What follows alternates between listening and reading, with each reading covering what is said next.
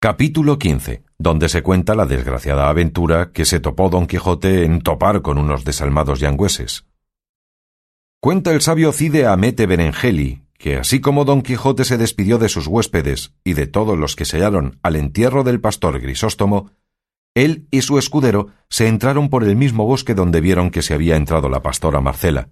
y habiendo andado más de dos horas por él buscándola por todas partes sin poder hallarla, vinieron a parar a un prado lleno de fresca hierba, junto del cual corría un arroyo apacible y fresco, tanto que convidó y forzó a pasar allí las horas de la siesta que rigurosamente comenzaba ya a entrar. Apeáronse don Quijote y Sancho, y dejando el jumento y a Rocinante a sus anchuras para hacer de la mucha hierba que allí había, dieron saco a las alforjas y sin ceremonia alguna, en buena paz y compañía, amo y mozo comieron lo que en ellas hallaron.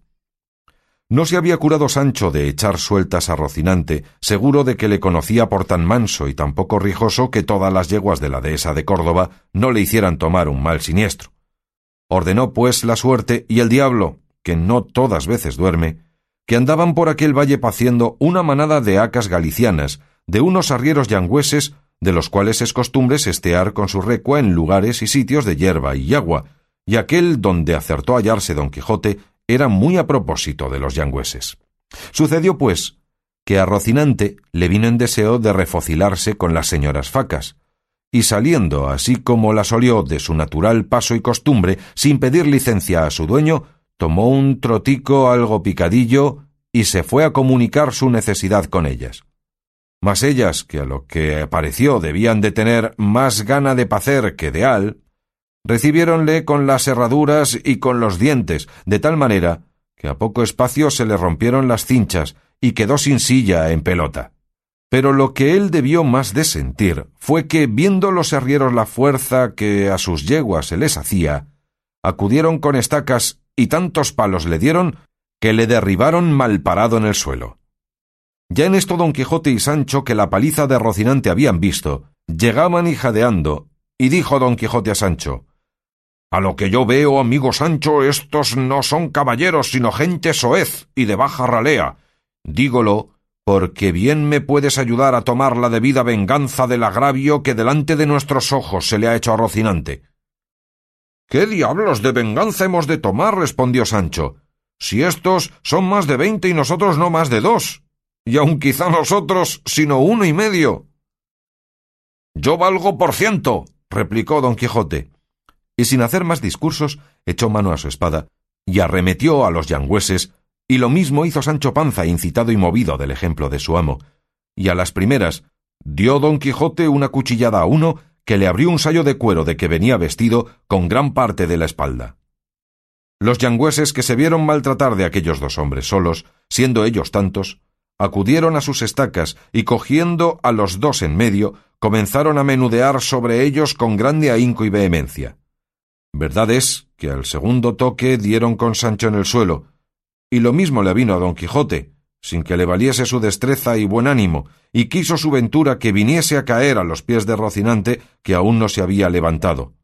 donde se echa de ver la furia con que machacan estacas puestas en manos rústicas y enojadas. Viendo pues los yangüeses el mal recado que habían hecho, con la mayor presteza que pudieron cargaron su recua y siguieron su camino, dejando a los dos aventureros de mala traza y de peor talante.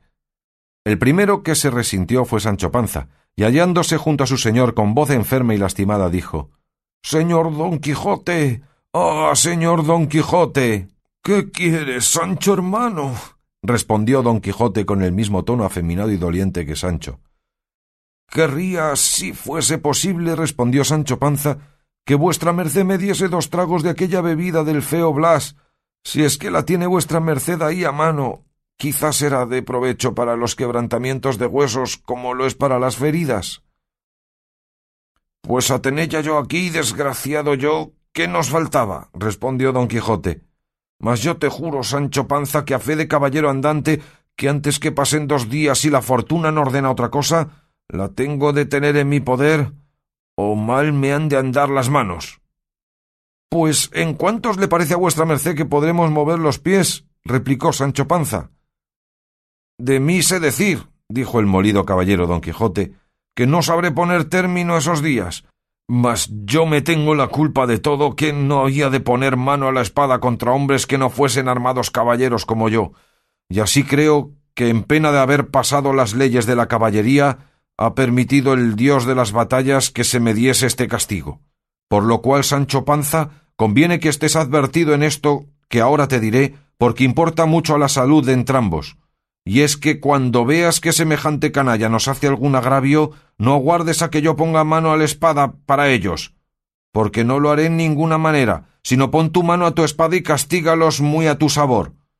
Que si en su ayuda y defensa acudieren caballeros, yo te sabré defender y ofendellos con todo mi poder, que ya habrás visto por mil señales y experiencias hasta dónde se extiende el valor de este mi fuerte brazo.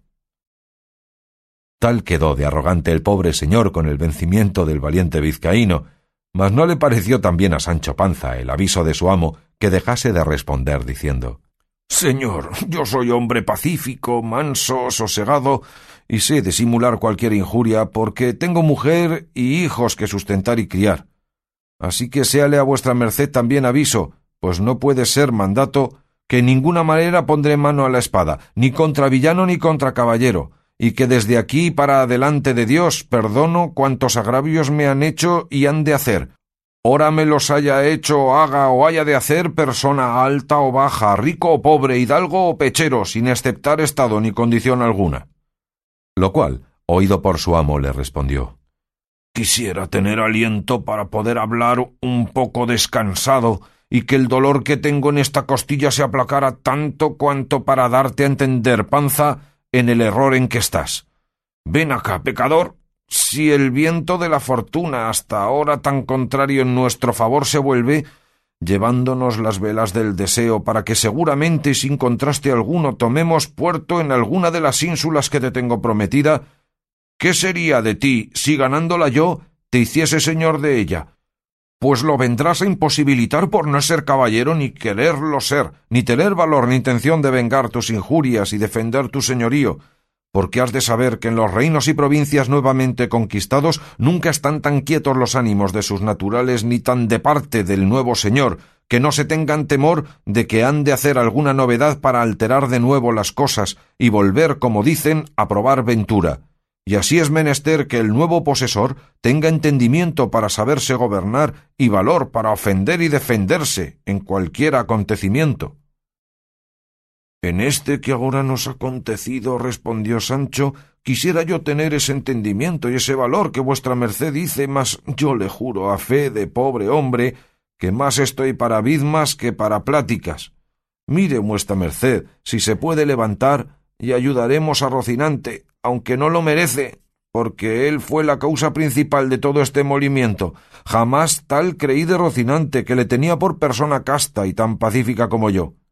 En fin, bien dicen que es menester mucho tiempo para venir a conocer las personas, y que no hay cosa segura en esta vida. ¿Quién dijera que tras aquellas tan grandes cuchilladas como vuestra merced dio aquel desdichado caballero andante que había de venir por la posta y en seguimiento suyo esta tan grande tempestad de palos que ha descargado sobre nuestras espaldas. Aun las tuyas, Sancho, replicó don Quijote, deben de estar hechas a semejantes nublados, pero las mías, criadas entre sinabafas y holandas, claro está que sentirán más el dolor de esta desgracia, y si no fuese porque imagino, ¿qué digo imagino? Sé muy cierto que todas estas incomodidades son muy ajenas al ejercicio de las armas, aquí me dejaría morir de puro enojo. A esto replicó el escudero. Señor, ya que estas desgracias son de la cosecha de la caballería, dígame vuestra merced si suceden muy a menudo o si tienen sus tiempos limitados en que acaecen, porque me parece a mí que a dos cosechas quedaremos inútiles para la tercera si Dios por su infinita misericordia no nos socorre. Sábete, amigo Sancho, respondió don Quijote, que la vida de los caballeros andantes está muy sujeta a mil peligros y desventuras, y ni más ni menos está en potencia propincua de ser los caballeros andantes reyes y emperadores, como lo ha mostrado la experiencia en muchos y diversos caballeros, de cuyas historias yo tengo entera noticia, y pudiérate contar ahora, si el dolor me diera lugar, de algunos que sólo por el valor de su brazo han subido a los altos grados que he contado, y estos mismos se vieron antes y después en diversas calamidades y miserias, porque el valeroso Amadís de Gaula se dio en poder de su mortal enemigo Arcalaús, el encantador, de quien se tiene por averiguado que le dio, teniéndole preso, más de doscientos azotes con las riendas de su caballo, atado a una columna de un patio. Y hay un autor secreto, y de no poco crédito, que dice que habiendo cogido el caballero del Febo con una cierta trampa, que se le hundió debajo de los pies en un cierto castillo, y al caer se halló en una honda sima, debajo de tierra, atado de pies y manos, y allí le echaron a una de estas que llaman melecinas, de agua de nieve y arena, de lo que llegó muy al cabo, y si no fuera socorrido en aquella gran cuita de un sabio grande amigo suyo, lo pasara muy mal el pobre caballero. Y así que bien puedo yo pasar entre tanta buena gente que mayores afrentas son las que éstos pasaron, que no las que ahora nosotros pasamos. Porque quiero hacerte sabidor, Sancho, que no afrentan las heridas que se dan con los instrumentos que acaso se hallan en las manos. Y esto está en la ley del duelo, escrito por palabras expresas, que si el zapatero da a otro con la horma que tiene en la mano, puesto que verdaderamente es de palo, no por eso se dirá que quede apaleado aquel a quien dio con ella. Digo esto porque no pienses que puesto que quedamos de esta pendencia molidos, quedamos afrentados, porque las armas que aquellos hombres traían, con que nos machacaron, no eran otras que sus estacas, y ninguno de ellos, a lo que se me acuerda, tenía estoque, espada ni puñal. No me dieron a mí lugar, respondió Sancho, a que mirasen tanto, porque apenas puse mano a mi tizona cuando me santiguaron los hombros con sus pinos, de manera que me quitaron la vista de los ojos y la fuerza de los pies, dando conmigo a donde ahora llago y a donde no me da pena alguna el pensar si fue afrenta o no lo de los estacazos.